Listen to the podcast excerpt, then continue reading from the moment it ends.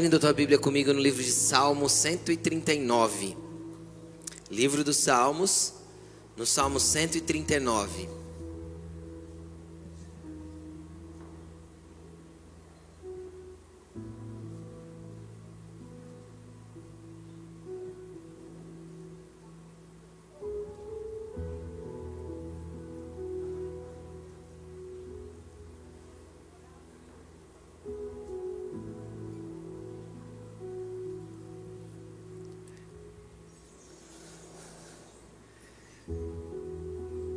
Glória a Jesus. Vamos tomando os lugares, vamos se assentando. Tem muita gente andando ainda, eu vou pedir para todos se assentarem, por favor.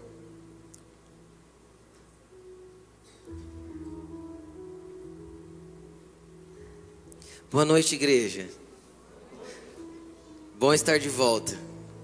Muito bom. Nada como estar na nossa terra e no lugar que o Senhor nos plantou. Louvado seja o nome do Senhor. Hoje nós vamos dar andamento e continuidade na série de Volta a Sião. A gente vem falando sobre esse tema há um mês. Nós começamos a ceia do mês passado e hoje é ceia novamente. E para você que está aqui pela primeira vez e às vezes você nunca ouviu falar dessa palavra Sião, Sião é uma expressão é, que contém na Bíblia diversas vezes falando de um lugar de relacionamento com Deus. Primeiramente, era um lugar onde os judeus se referiam como sendo o lugar onde o templo de Deus estava construído, onde a presença de Deus era manifesta na terra, em Jerusalém, e assim sucessivamente. E era uma referência a um nome espiritual daquele lugar físico. E na realidade daquilo que nós vivemos com Jesus, fala de um ambiente espiritual que precisa governar a nossa vida. Um ambiente espiritual onde nós acessamos para nos encontrar com Deus, para nos relacionar com Ele. E a gente vem falando que, desde o começo do mês passado, a importância de nós estarmos conectados a esse lugar e voltarmos para esse ambiente. E nessa noite, eu vou falar um pouquinho, um pouquinho mais a respeito disso. E eu quero falar um pouco a respeito de história nessa noite. Por quê? Porque todo mundo aqui tem uma história. E toda história precisa ser resgatada. Sabe, é muito interessante que eu sento com algumas pessoas e muitas vezes para entender o que ela está passando hoje, eu preciso entender o contexto da história dela. Muitas vezes, ou em 99% das vezes, para a gente ajudar uma pessoa naquilo que ela está vivendo neste momento, a gente precisa entender o contexto da história dela, para saber quais foram as causas que a trouxeram até o lugar ou a situação que ela está vivendo nesse tempo. E é interessante que quando nós sentamos com uma pessoa e nós vamos falar da história dessa pessoa, normalmente a frase que nós usamos é assim: Me conta um pouquinho da sua história. É ou não é esse a, a expressão que nós usamos? Me fala um pouco da sua história. Conta um pouco para mim de onde isso começou, como foi, por que que isso está acontecendo. E é interessante que a gente usa exatamente a expressão um pouco da sua história, por quê? Porque tendo nós pouca idade, você, seja você um jovem de 18, 20, 22 anos, seja você uma pessoa de meia idade como eu, com seus 40, 45, 38 anos, seja você uma pessoa aí de 60, 65, todo mundo tem uma história. Todo mundo construiu algo durante a vida e isso foi construindo uma história a respeito de você. E nessa história tem momentos felizes, momentos é, de muita alegria, de muita tristeza, momentos de decepção, momentos de frustração, momentos de paz, momentos que você celebra e, e várias coisas são, são construídas a respeito dessa história.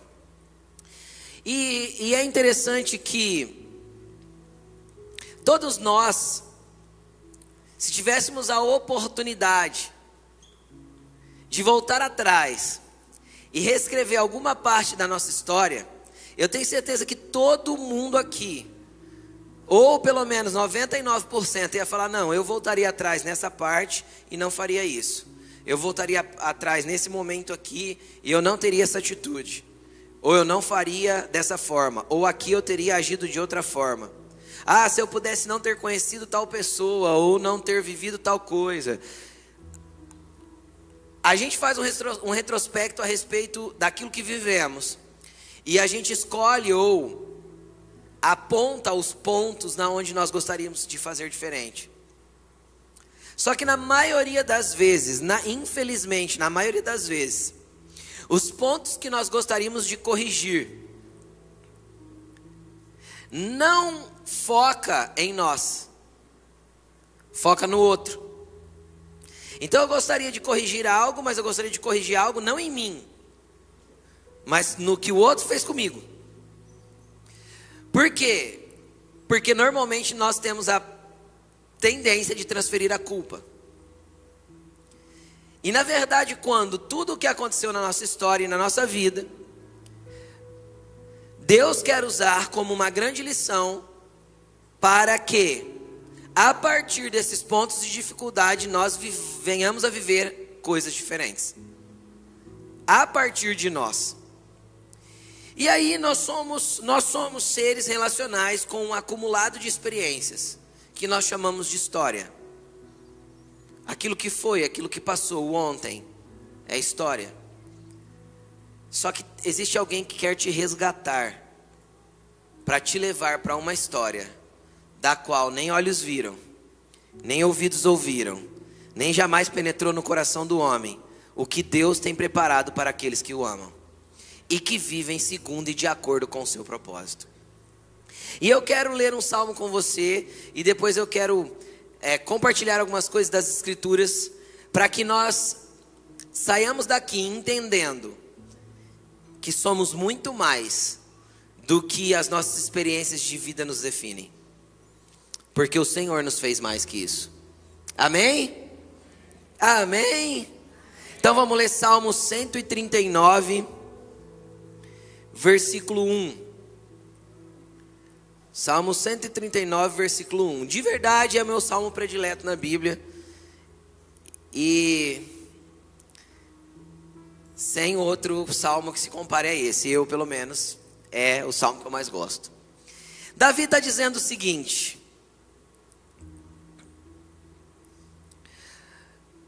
Senhor, tu me sondas e me conheces. Sabes quando eu me sento e quando eu me levanto. De longe percebe os meus pensamentos. Sabe muito bem quando eu trabalho e quando eu descanso. Todos os meus caminhos são bem conhecidos por ti. Ou seja, não existe nada da tua história que Deus não saiba. Não existe nenhum detalhe da tua vida que Deus não tenha conhecimento. E deixa eu te explicar uma coisa: Ele não conhece só as atitudes e as consequências, Ele também conhece as intenções. Porque muitas vezes nós agimos de uma forma, mas a nossa intenção era outra. Muitas vezes nós temos uma atitude, queremos colher algo, mas a intenção do nosso coração é outra, completamente diferente. Mas vamos continuar. Antes mesmo que a palavra chegue à língua, me chegue à língua, Tu já, conhece, já conheces inteiramente, Senhor. Tu me cercas por trás e pela frente, põe a tua mão sobre mim. Tal conhecimento é maravilhoso demais. Está além do meu alcance, é tão elevado que não posso atingir. Para onde poderia eu escapar do teu espírito? Para onde poderia fugir da tua presença? Se eu subir aos céus, o Senhor está lá. E se eu fizer a minha cama na sepultura, também estás lá. Se eu subir com as asas da alvorada e morar na extremidade do mar, mesmo ali a tua mão direita me guiará e me sustentará. Mesmo que eu diga que as trevas me encobrirão e que a luz se tornará noite ao meu redor, verei que nem as trevas são escuras demais para ti. A noite brilhará como o dia, pois para ti as trevas são luz. Ah, querido, não, não, não terminamos de ler mas não interessa o que está cercando a tua vida. Às vezes você tem sentido a tua vida hoje oprimida, cheia de trevas ao teu redor, as coisas dando tudo errado. Deixa eu te explicar uma coisa. Aquilo que é trevas para você, Deus está enxergando luz para te dar direção. Aquilo que você não enxerga nada, Ele já sabe todas as coisas. Aquilo que você não sabe qual é o próximo passo, porque está tudo sombrio para você. Deixa eu te contar algo: existe alguém que quer te guiar pela mão para te introduzir na realidade daquilo que ele escreveu a teu respeito. Mas vamos continuar. Tu criastes o íntimo do meu ser e me tecestes no ventre da minha mãe. Eu te louvo porque me fizestes de modo especial e admirável. Em outras traduções vai ser terrível e maravilhoso. As obras, as tuas obras são maravilhosas, digo isso com convicção. Os meus ossos não estavam escondidos de ti quando em secreto eu fui formado e entretecido nas profundezas da terra. Os teus olhos me viram os teus olhos viram o meu embrião, todos os dias determinados para mim foram escritos no, teus, no teu livro antes de qualquer deles existir. Como são preciosos para mim os teus pensamentos, ó Deus, como é grande a soma deles. Se eu os contasse, seriam mais que os grãos de areia. E se determinasse, e se terminasse de contá-los ainda, estaria contigo. Querido, deixa eu te explicar uma coisa. Eu quero falar um pouco sobre esse texto. Eu quero me ater em especial. Primeiro, a grandeza de Deus. Nada se compara à grandiosidade de quem o nosso Deus é. Nada se compara à imensidão da grandeza de quem Ele é. Não há nada oculto, nada escondido, não há nada que você faça nas, nas sombras que Ele não saiba. Agora, deixa eu te explicar uma coisa. Quando nós olhamos para a nossa história e nós comparamos com a santidade de Deus e com a grandeza que Ele tem, eu tenho certeza que se você tem um pouco de consciência de quem você é, você olharia para a tua história, olharia para a santidade, para a grandeza de Deus e você pensaria assim: eu merecia morrer por tudo que fiz. Porque eu não sou digno de ser amado. Mas deixa eu te explicar uma coisa apesar de saber tudo sobre você, e que nem os teus pensamentos estão ocultos diante dele, ele ainda assim decidiu te amar. Ele ainda assim escolheu te chamar de filho. Ele ainda assim resolveu reconduzir a tua história para o lugar que ele tem escrito para você. Ele ainda assim decidiu que você é alguém que ele ama e que ele quer usar sobre essa terra. Ele ainda assim te chamou de excelência da criação. Ele ainda assim disse que um pouco menor que os anjos você foi criado e você foi coroado de honra e glória por ele. É inexplicável esse amor, e indescritível essa, essa, é, é, essa paixão que ele tem por nós. E é assim que Deus fez, e é assim que ele é, e é assim que ele nos amou. E aí o que, que acontece? Acontece que da forma que nós lemos. Deus conheceu a gente quando a gente era informe no ventre da nossa mãe. Quando éramos apenas um embrião no ventre da nossa mãe, Deus já nos conhecia e já tinha uma história escrita a nosso respeito. Deixa eu te explicar uma coisa, eu quero tentar te convencer de algo nessa noite. Se eu não te convencer, eu dou glória a Deus, porque quem vai te convencer é o Espírito Santo. Deus não lida com acidentes. Você não é fruto de uma noite de sexo de um jovem irresponsável com uma jovem irresponsável. Se os seus pais te geraram fora de uma aliança de casamento. Você não é fruto de um acaso, você não é fruto de um estupro, você, você não é fruto de nada disso, você é fruto do projeto de Deus, que encontrou no seu pai biológico e na sua mãe biológica a exatidão, a exatidão de tudo aquilo que ele queria que você se tornasse aqui na terra. Ele te gerou. No momento em que o espermatozoide do seu pai encontrou o óvulo da sua mãe, o sopro de vida de Deus fez com que a primeira multiplicação celular acontecesse, porque ali houve vida. E ali, naquele momento, ele já tinha uma história escrita a teu respeito. Aí você pode pensar, pastor, que história bagunçada que Deus escreveu para mim. Quem disse que o que você está vivendo é a história que Deus tem para você? Quem diz que o que você está vivendo é a história que Deus tem para você? Porque você pode estar tá vivendo apenas frutos das suas escolhas, totalmente desconectado de Deus. Por isso que eu, o nome dessa palavra é o resgatador de histórias. Deixa eu te explicar algo. Antes de você ser concebido, antes da primeira multiplicação celular acontecer, Deus te projetou. Você não foi gerado no ventre da tua mãe. Perdão, me expressei mal. Você não foi criado no ventre da sua mãe. Você foi apenas gerado lá. Você foi criado em Sião. Entendeu? Porque o Criador, eu, eu vou falar assim para todo mundo entender. O Criador do iPhone foi Steve Jobs. Acho que todo mundo sabe disso. Sim ou não? Só que ele não é produzido nos Estados Unidos hoje. Onde é produzido o iPhone? Quem sabe? China. Não é quem produz que criou. O seu pai e a sua mãe foram instrumentos apenas de te conceber. Quem te criou foi Deus. E ele não te criou lá na fábrica de produção chamada útero da mamãe. Ele te criou na mesa dele, no céu, na eternidade. Lá ele te projetou. Ele só usou um homem e uma mulher para poder gerar aquilo que ele queria que você manifestasse aqui na terra. Agora deixa eu te falar uma coisa. E eu vou citar isso porque é fácil de explicar. Recentemente eu vi um vídeo de 2008 de quando o Steve Jobs lançou o primeiro iPhone. Não estou fazendo propaganda aqui porque isso não precisa nem de propaganda, né? Mas é só para dar exemplo.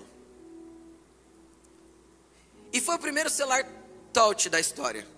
Eu não sei se você sabe disso, mas é. Foi lançado há 15 anos atrás, 2008. E eu vi um vídeo de apresentação de quando ele está apresentando o iPhone 1. E ele apresentou da seguinte forma: ele mostrou um iPod, quem lembra do iPod? Um tocador de MP3, um MP3 player.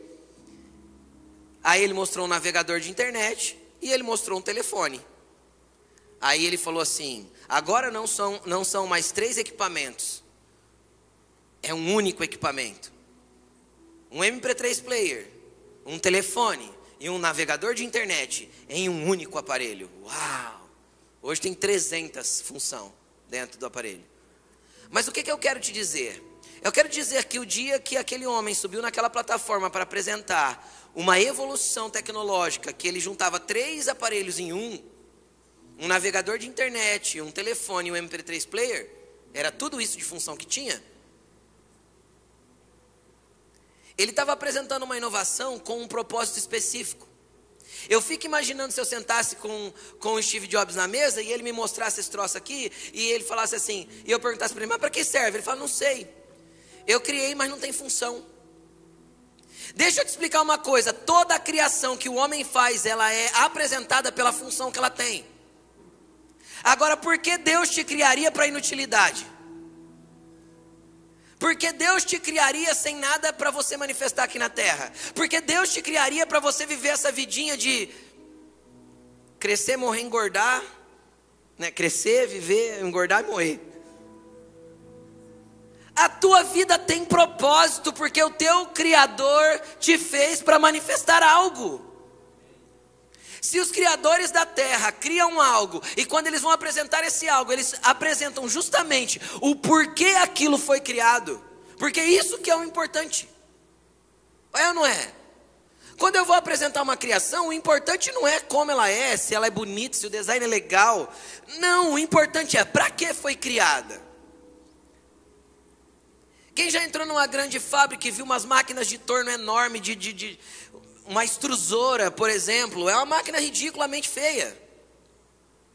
Ela não tem beleza, mas ela tem função. E a função cumpre o seu propósito. Quem está entendendo o que eu estou falando?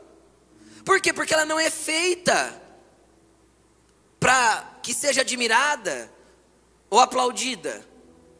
Ela é feita para cumprir um propósito. Deixa eu te falar, você foi criado na mesa de Deus para cumprir um propósito que Ele estabeleceu para você. Todos os dias que Ele gostaria que você vivesse estão escritos no livro dele. E Ele não mudou o teu percurso. Ele não reescreveu a tua história. E Ele não vai te dar uma nova história. Por quê? Porque Ele é o resgatador da história original. Ele não quer escrever algo novo para você. Ele quer pegar os seus dias que ainda restam nessa terra e trazer e fazer convergir aquilo que era a história inicial que ele desenhou desde o princípio para você. É isso que Deus quer fazer. É assim que ele nos enxerga, é assim que ele nos quer. Vivendo a realidade daquilo que ele escreveu, porque há um propósito estabelecido para você.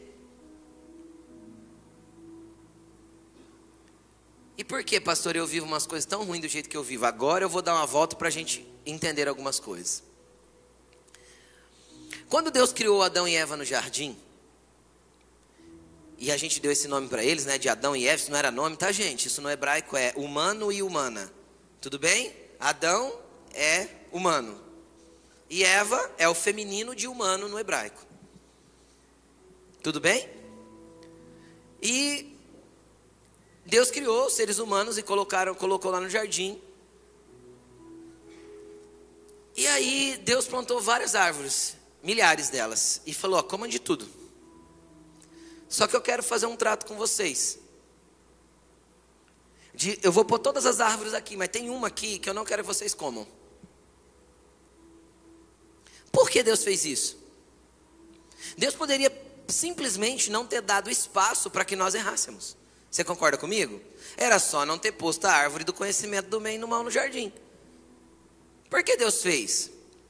Porque Deus quer estabelecer um relacionamento conosco e com a nossa história, com aquilo que Ele projetou para nós, a partir do entendimento de nós nos entregarmos para viver o que Ele quer. E não o oposto. Deus não quer ser um ditador sobre a tua vida. Quem está entendendo o que eu estou falando? Deus quer uma entrega voluntária. Deus quer uma obediência voluntária. Então ele planta um jardim e lá no jardim ele coloca uma árvore. Na verdade, ele coloca duas árvores especiais. A Bíblia diz que no meio do jardim tinha a árvore do conhecimento do bem e do mal e a árvore da vida. A Bíblia diz que se o homem comesse do fruto da árvore da vida, ele não morreria mais. É doido isso, né? Mas o homem preferiu ir para a árvore do conhecimento do bem e do mal, da qual era proibida. Então, para todo o ambiente de obediência, para todo o ambiente de aliança, para todo o ambiente daquilo que Deus tem para a tua vida, Ele sempre vai deixar uma oportunidade para que você faça diferente do que Ele estabeleceu. Entendeu? Ele sempre vai deixar um espaço aberto para que o nosso coração seja voluntariamente obediente ao propósito dele. Ele sempre vai deixar um espaço aberto para que eu ceda as minhas próprias vontades, para que eu faça o meu próprio desejo, para que eu me entregue minha própria, às minhas próprias paixões, para que eu me renda àquilo que eu acho que é certo. Então, Deus planta um jardim. E naquele jardim, Deus coloca uma árvore. Essa árvore ela tinha um mandamento. Qual era o mandamento que tinha no jardim? Ah, não coma da árvore. Não. O mandamento era: me obedeça. Esse foi o primeiro mandamento bíblico. Eu tenho uma história linda e abençoada para vocês, mas eu preciso que vocês reajam para mim em obediência. Porque se vocês não quiserem viver essa história, vocês são livres para fazer do jeito que vocês querem. Vocês são livres para andar da forma que vocês quiserem andar. Vocês são livres para viver do jeito que vocês quiserem viver. Vocês são livres para tomar a escolha e as decisões que vocês quiserem tomar. Só que eu apresento milhares de árvores para vocês. E por causa de uma, muitas vezes você prefere me abandonar. E aí o que, que aconteceu? Eles comeram, acho que você sabe bem da história. E uma vez que eles comeram, a Bíblia diz que eles pecaram. E uma vez que eles pecaram, eles foram tirados do jardim. E aí, quando eles foram tirados do jardim, eu quero que você entenda isso. O porquê muitas vezes a gente tem tanta luta para obedecer a Deus. Quem aqui já quis obedecer a Deus, mas acabou desobedecendo? Todo mundo. Quem aqui já teve a guerra do apóstolo Paulo descrita em Romanos capítulo 7? O bem que eu quero fazer eu não faço, mas o mal que eu não quero, encontro ele em mim. Ah, que homem miserável que eu sou, porque quando eu penso que o bem está em mim, o mal se manifesta. Por que isso acontece? O que, que aconteceu a partir do momento que Adão e Eva comeram aquele fruto e eles deram espaço para o pecado entrar no mundo? Porque a Bíblia é clara: por causa do pecado de um homem, por causa da, da, transgressão de um homem, o pecado entrou no mundo. Mas por causa da remissão de um homem, da entrega de um em obediência, o pecado foi vencido na cruz. Aí deixa eu te contar o que aconteceu com Adão e Eva. Sabe como que eles foram criados? Eles foram criados em espírito, alma e corpo. Por que espírito, alma e corpo? Porque Deus colocou primeiro dentro deles o sopro de vida. A Bíblia diz que eles se tornaram alma vivente. Então, o corpo, que era um boneco de terra, se manifestou como um homem. Foi assim que Deus criou a excelência da criação.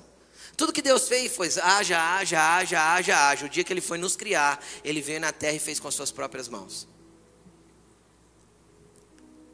E aí o homem, ele primeiro sentia os ambientes espirituais. E os ambientes espirituais dominavam a alma dele.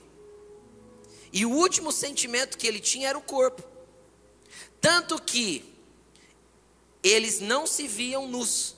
Por quê? Porque eles estavam cobertos de uma vestimenta espiritual que os guardava e os protegia. O corpo tinha menos importância do que qualquer outra coisa. Aquilo que era contato com a terra era o menos importante dentro da estrutura que o homem foi criado. Só que aí no dia em que o homem peca, eles recebem duas condenações, uma o homem e outra a mulher. A mulher recebeu a seguinte condenação, Gênesis capítulo 3. Vai estar escrito o seguinte: olha, a partir de hoje, com dores você dará luz a filhos. E o homem, a condenação foi: a partir de hoje, você comerá com suor do fruto da terra. Você vai ter que sofrer para extrair da terra o pão que te dava, a terra te dava espontaneamente, agora não te dará mais. Sabe o que, eu percebo nisso? Houve uma inversão na construção daquilo que Deus fez a partir do pecado. O pecado nos deforma. Eles foram formados espírito, alma e corpo. Então, a partir do momento que o pecado entra, há uma deformidade na construção daquilo que Deus fez. E ao invés de nós sentirmos espírito primeiro, alma depois e por último corpo, o pecado faz com que nós venhamos sentir tudo da terra primeiro. E nós passamos a ser corpo, alma espírito por último.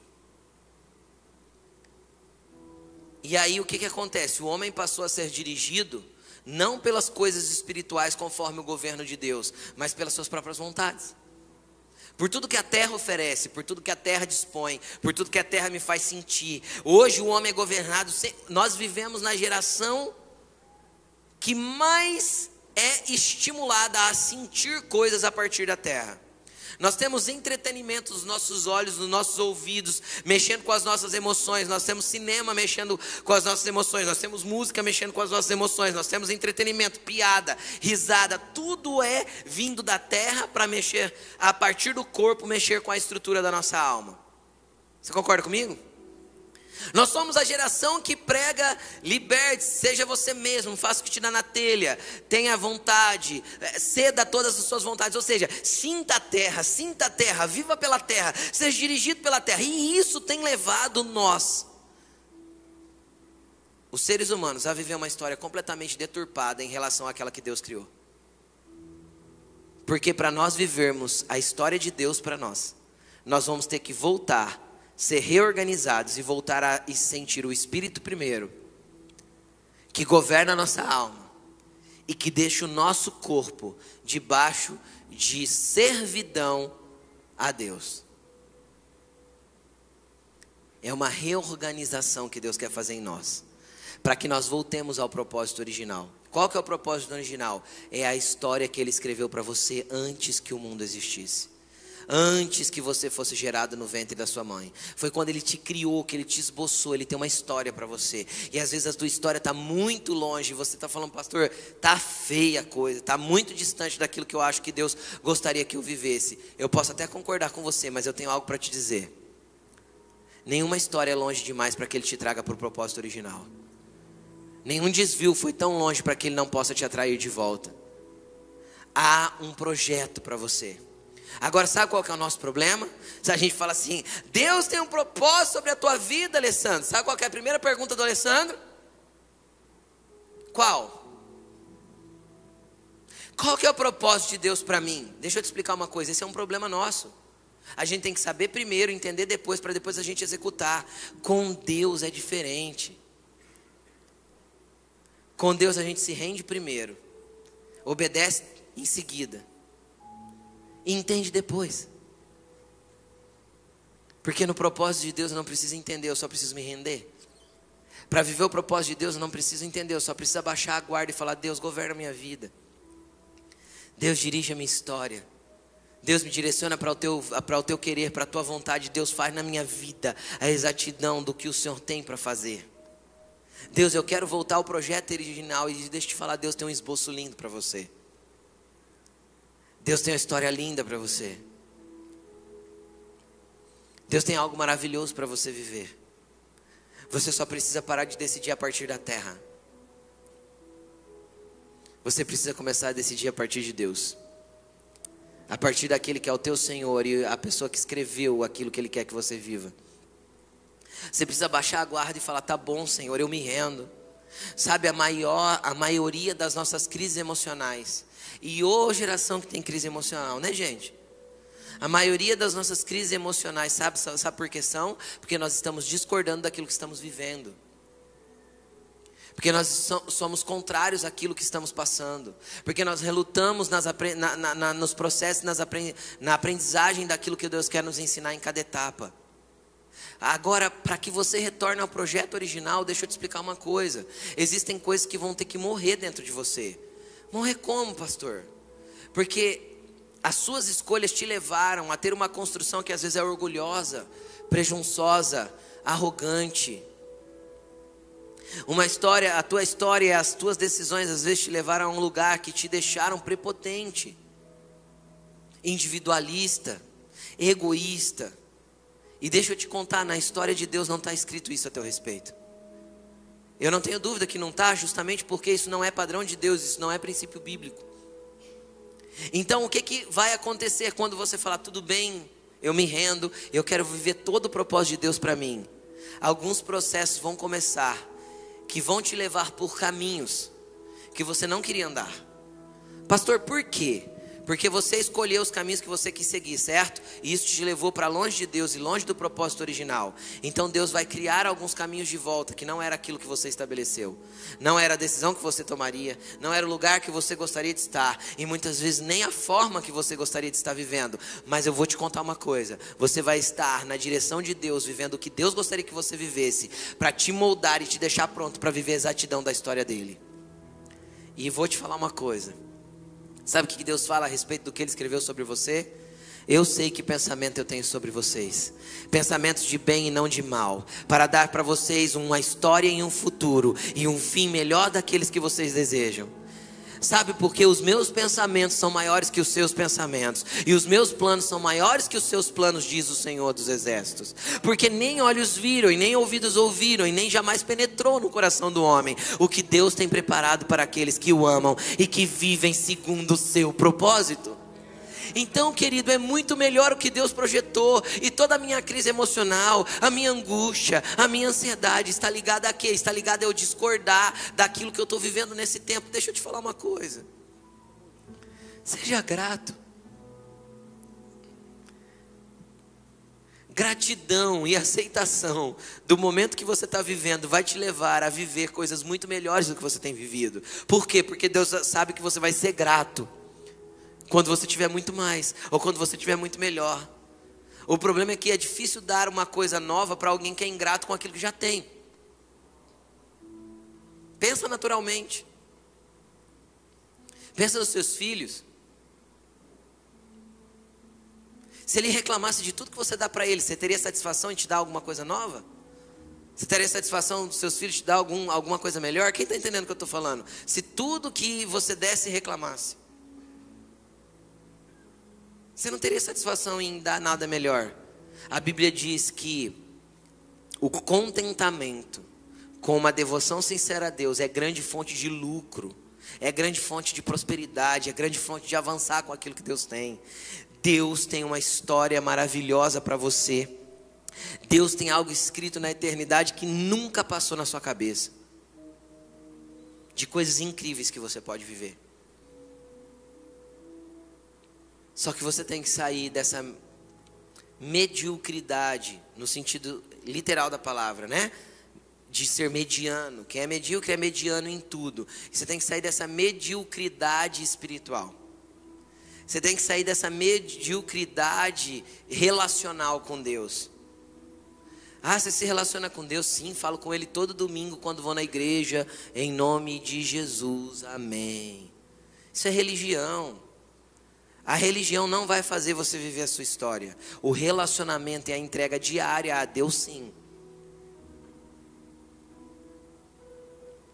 Sabe o que é interessante? Jesus mostrou para nós que tinha alguns tipos de pessoas que reagiriam de certa forma diante da palavra dele. E eu quero ler um texto com você para você ver se você não está encaixado em uma dessas e está achando que está servindo a Deus plenamente. Eu quero ler, eu quero que você leia comigo Mateus capítulo 13, versículo 18.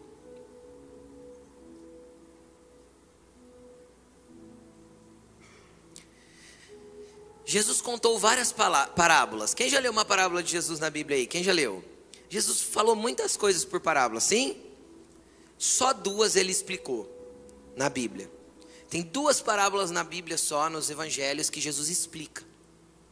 Só duas. Uma é a parábola do joio e do trigo, que ele explica, e a outra é a parábola do semeador, que Jesus explica. O significado dela para os discípulos. Ou pode ser que Jesus tenha explicado outras, mas as únicas duas que foram transcritas e que estão disponíveis para nós são essas duas: a parábola do joio do trigo e a parábola do semeador. E a, palavra, a parábola do semeador, Jesus conta que um homem saiu a semear e lançar semente. Só que ele não lançou semente somente na terra pronta e arada. Ele foi jogando a semente. E aí ele fala que parte da semente caiu é, em terra com pedras, com pedregulhos. Outra parte da semente caiu em terra com espinhos, no meio de espinhos ah, ah, e outra parte da semente caiu na beira do caminho e foi roubada, e uma parte da semente caiu em terra boa. Então vamos lá.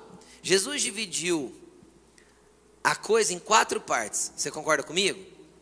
Então isso me mostra que 25% das pessoas estão em uma categoria, 25% das pessoas estão em outra, 25% em outra e 25% em outra. Você concorda comigo? Sim ou não? Sim.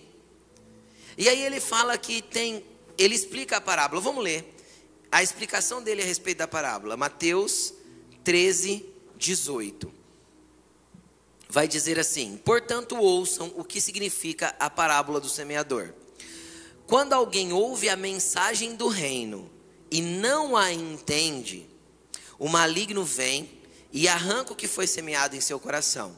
Esse é o caso da semente caiu à beira do caminho. Então o que, que Jesus está falando? Que uma porção de pessoas vai ouvir a mensagem do reino, que é algo semelhante a isso que estou pregando para você nessa noite, o reino de Deus dirigindo a tua vida, você tendo um rei sobre você. O que é a mensagem do reino? A mensagem do reino é quando nós entendemos que temos um rei e que esse rei é senhor da nossa vida. É governador da nossa história, é governador do nosso caminho. Isso é a mensagem do reino de Deus. Isso é mais que o evangelho da salvação. Isso é o evangelho do reino. O evangelho do reino tem um rei. Entende ou não? O evangelho da salvação te resgatou, te trouxe para a presença de Deus. O evangelho do reino te coloca debaixo da autoridade desse Deus. Amém? Então, se eu ouço o evangelho do reino, se eu ouço a mensagem do reino de Deus e não a entendo, a mensagem se perde. Porque o maligno arranca do meu coração. E quantas vezes eu estou na igreja distraído?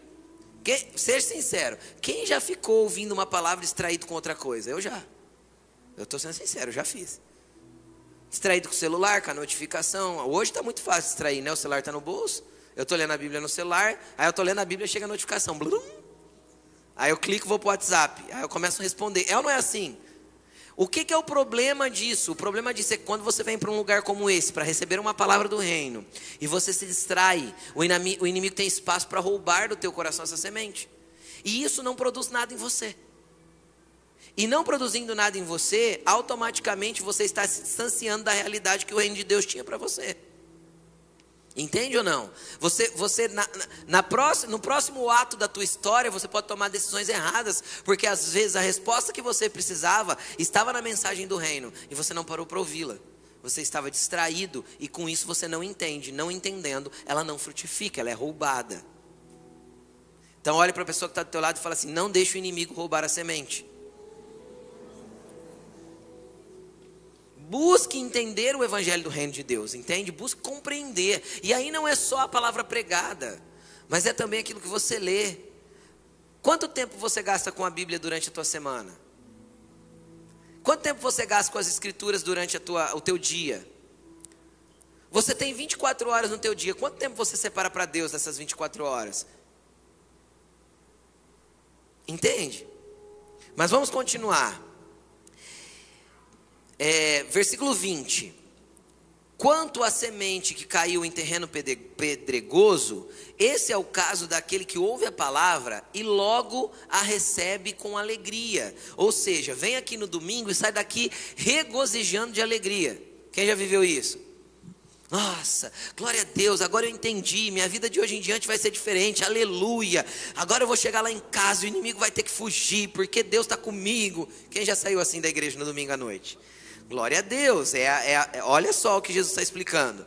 Recebe com alegria. Todavia, visto que não tem raiz, porque era um terreno cheio de pedras, visto que não tem raiz, raiz em si mesmo, permanece pouco tempo. Quando surge qualquer tribulação ou qualquer perseguição por causa da palavra, logo a abandona.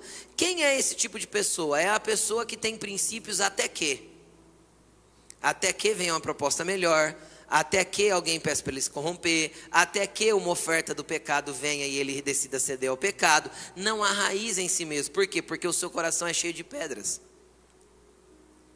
São estruturas, pedra fala de fundamento, sim ou não? São estruturas de fundamento de vida que não condizem com a realidade do reino de Deus. Então o que, é que tem que ser transformado? A realidade dos seus fundamentos para que você não negocie princípios, para que na hora que vir uma perseguição, porque você não está fazendo do jeito que o mundo exige, quem lembra quando eu preguei sobre a Babilônia amar o teu talento e odiar os seus valores? É assim. E quando a Babilônia odiar os seus valores, você vai arrumar problema no trabalho. Você vai arrumar problema às vezes entre amigos, porque eles querem que você vá para algum lugar e você fala, cara, não vou, porque esse lugar não condiz com os meus valores e meus princípios. Não faço porque essa atitude não condiz com os meus valores e meus princípios. Entende o que eu estou falando? E assim sucessivamente. Agora, a partir do momento que eu coloco em negociação, significa que os meus fundamentos, as pedras que, que fundamentam a minha vida, não estão estabelecidas no reino. Tudo é raso, tudo é arrancado. E com isso, por que eu estou falando isso? Falar de história. Porque com isso eu vou tomando minhas decisões baseadas naquilo que tem dentro e não naquilo que o evangelho do reino tem que fazer em mim. E o rei que governa a minha vida tem que tomar de decisão para mim. Entendem? Estão comigo? Vamos lá, continuando. Ele vai continuar dizendo, é, 20, 22. Quanta semente que caiu no meio dos espinhos? Esse é o caso daquele que ouve a palavra. Mas, isso aqui é algo que rouba muito a gente nesse tempo. Mas, a preocupação desta vida e o engano das riquezas sufocam a palavra, tornando-a infrutífera. Quem já veio na igreja ou foi orar tão preocupado com as coisas da vida que não conseguiu nem orar? Eu já. Qual que é o problema? É que isso sufoca o que o reino de Deus tem que fazer em nós. Aí a gente vai para a presença de Deus com aquele problemão para resolver amanhã. Quem já foi para a presença de Deus assim? A gente ora, chora, clama, não é? Luta com Deus, né, em oração e expulsa o Satanás e faz batalha espiritual e tal, não sei o que, tá, tá, tá. Só que a gente está tão preocupado com o problema da vida e tão preocupado em resolver o nosso problema naquele momento que a gente se esquece de chegar em Deus e falar assim: Senhor, se eu arrancar todos os problemas da vida e ficar apenas entre eu e você, o que o Senhor tem para fazer em mim dentro desse problema? O que o Senhor tem que me ensinar dentro dessa situação? O que o reino tem que implantar dentro de mim para que a minha atitude amanhã, na hora de resolver esse problema, não seja baseado na terra, mas seja baseado naquilo que Sião quer, naquilo que o rei quer me governar? Porque a tua história depende das tuas escolhas, a tua história depende das tuas decisões, a tua história depende daquilo que você escolheu hoje, porque a opção que você tem é plantar corretamente, colher é consequência. O problema é que a gente planta errado e quer colher diferente. A gente planta feijão e quer colher batata. A gente planta mandioca e quer colher maçã. É ou não é assim, gente? Vamos ser sinceros.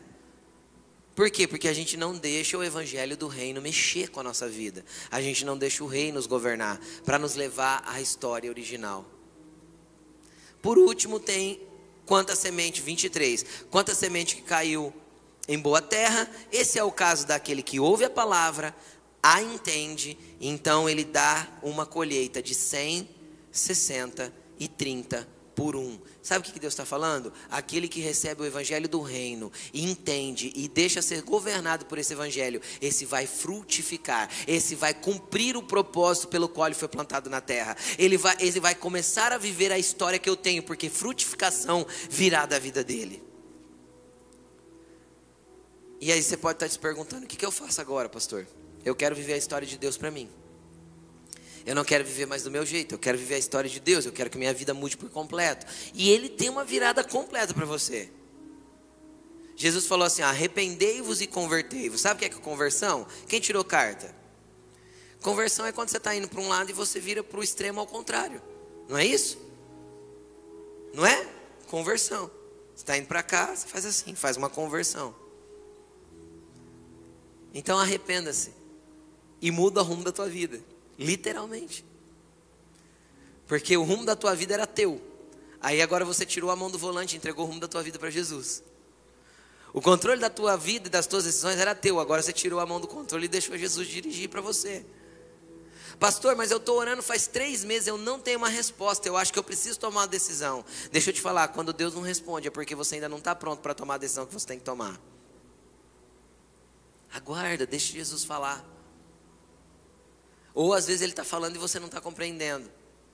Porque muitas vezes Deus dá vários sinais para mostrar para nós que nós não devemos fazer e a gente não entende e faz. E sofre com isso.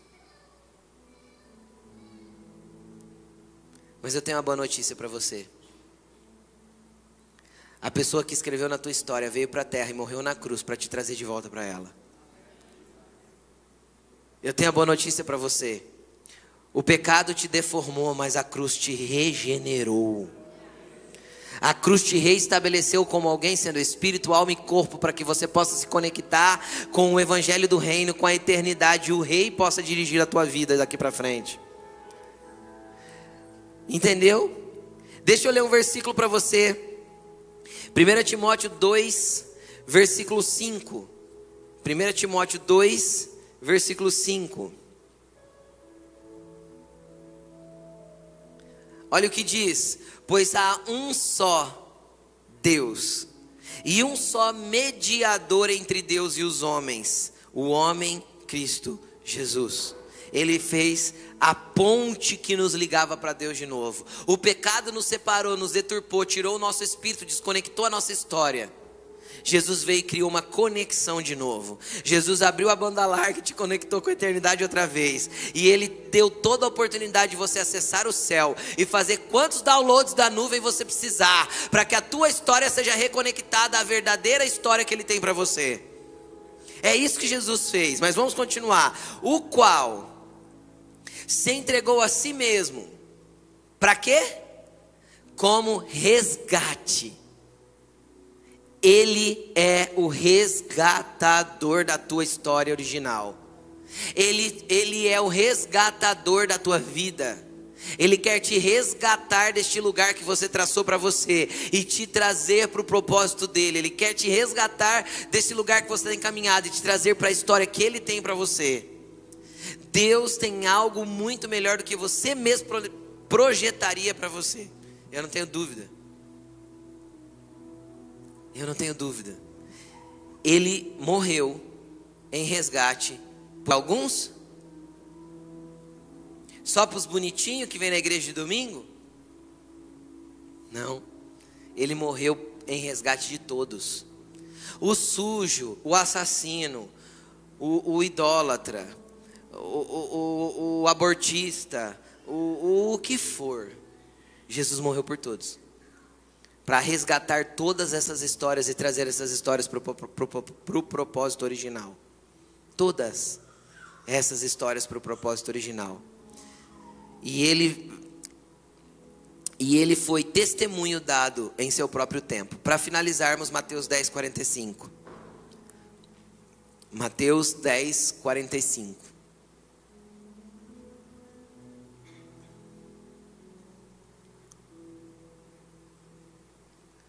Mateus 10, 45. Não é 45? Não tem Mateus 10, 45? Então eu inventei o versículo aí. Espera aí que eu vou achar. Mateus 10,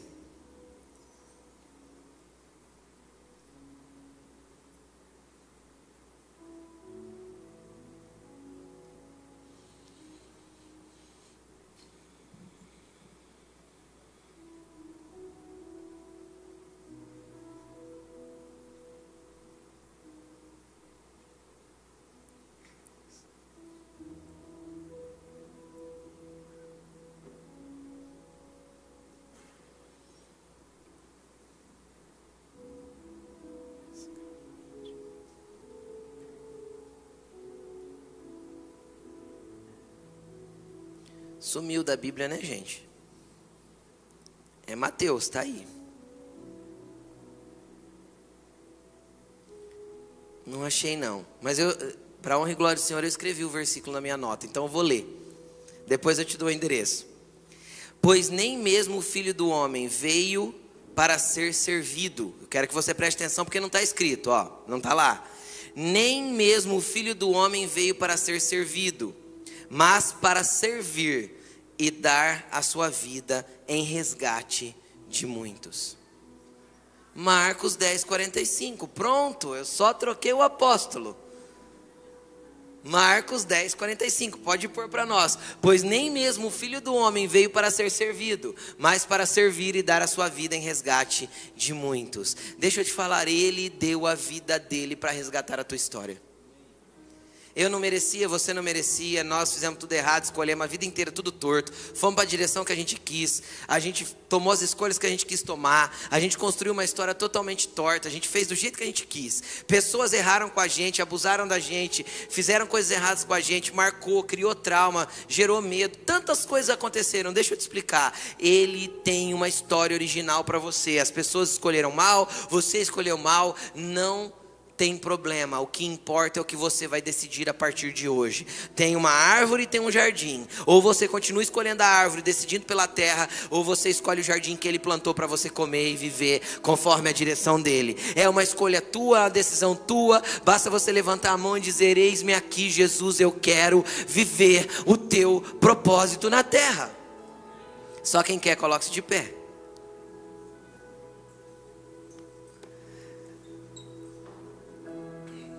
Tem uma história linda para você, cara.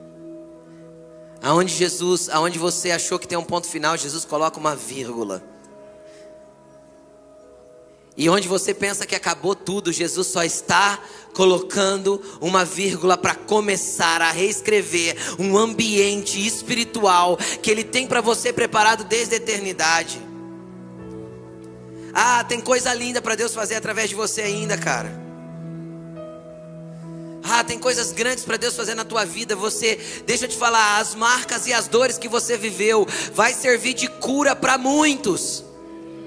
Os teus traumas e as tuas feridas vão servir de consolo para muitas pessoas. Tudo aquilo que você viveu, que você acha que foi torto, deixa eu te explicar. Vai consertar ambientes tortos na vida de outras pessoas que também precisam encontrar o seu propósito original. Pastor, eu quero saber o meu propósito. Não é saber, é se entregar. É se render e falar: tá bom, Jesus, eu vou viver o que o Senhor tem. Entendendo ou não entendendo, eu vou obedecer. Compreendendo, não, eu só quero seguir a tua direção para mim.